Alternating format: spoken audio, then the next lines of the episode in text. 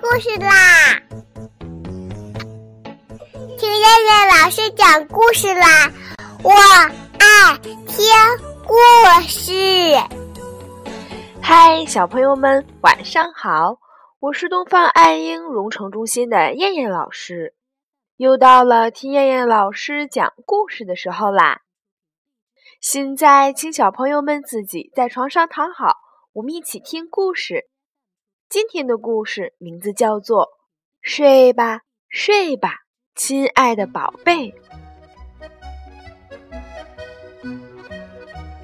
兔子妈妈，快来看呀！您种的玫瑰花开了。小鸟在玫瑰花的花枝上开心地叫着。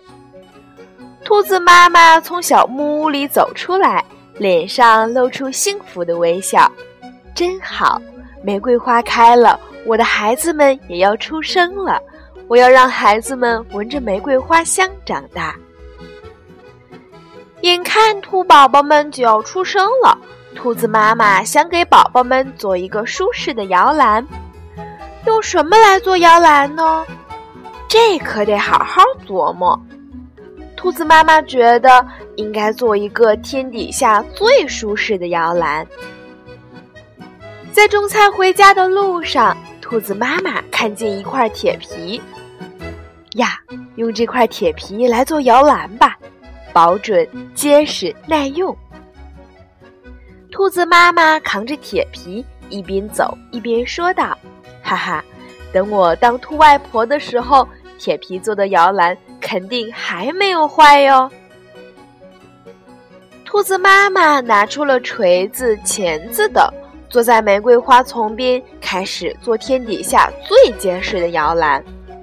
哎呦！兔子妈妈一不小心被铁皮划伤了。那朵开得最艳的玫瑰花说话了：“可不能让兔宝宝们住在铁皮做的摇篮里，宝宝的皮肤嫩着呢，要是一不小心划伤了，那可不得了了。”有道理，可不能用铁皮做摇篮。兔子妈妈说完，便把铁皮扔掉了。在赶集回来的路上，兔子妈妈看见一个不锈钢盒子。兔子妈妈打量着这个光滑的钢盒子，说道：“呀，这是老天爷给我送来的钢摇篮吗？这个钢摇篮打磨的这么光滑，宝宝们睡在里面一定不会被划伤的。”兔子妈妈扛着钢盒子往家里走。哟，你扛着它回去，用来装粮食吗？山羊爷爷问兔子妈妈：“我的宝宝们快要出生了，我用它来做摇篮。”兔子妈妈说道：“那可不好。”山羊爷爷说：“钢盒子不透气。”湿气积聚在摇篮里出不去，宝宝们会生病的。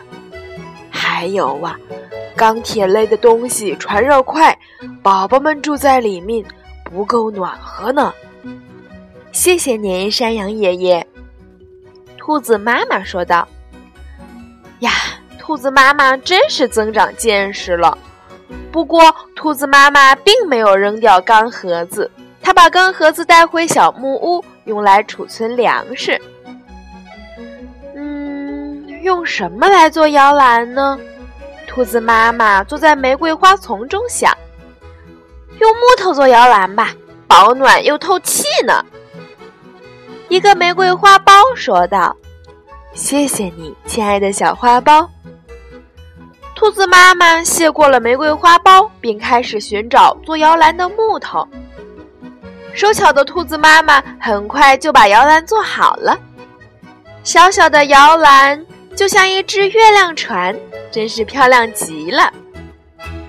在小木屋的一角，兔子妈妈搭了个架子，把像月亮船一样的摇篮吊起来，就像秋千一样。亲爱的兔子妈妈，等我们凋谢以后，请你把我们的花瓣捡起来晒干，放进您的摇篮里。让我们的芬芳伴着您的宝宝们长大，好吗？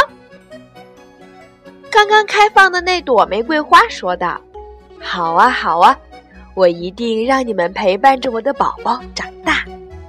从今天开始，我就把玫瑰花瓣都收集起来。”兔子妈妈开心地说道。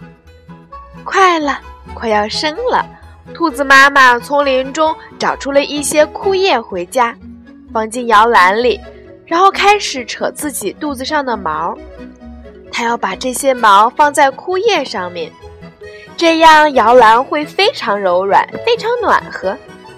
兔子妈妈还用晒干的玫瑰花瓣做了一个大大的香包，放在摇篮的一角，让温暖的摇篮充满了玫瑰花的芬芳。在一个玫瑰花开满枝头的日子里，兔宝宝们出生了。兔子妈妈一边摇着摇篮，一边唱着歌：“睡吧，睡吧。”我亲爱的宝贝，妈妈爱你们，妈妈喜欢你们。兔子宝宝们躺在温暖的、飘着玫瑰花香的摇篮里，享受着妈妈那浓浓的母爱。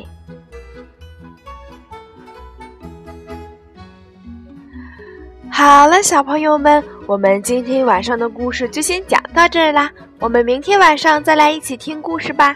现在闭上眼睛睡觉吧，小朋友们，晚安。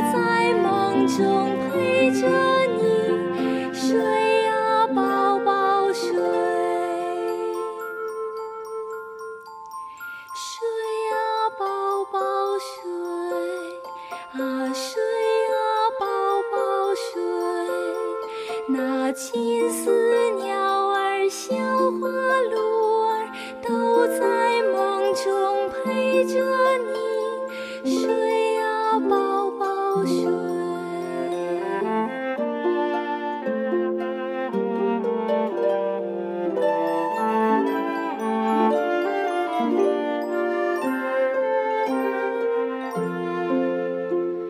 睡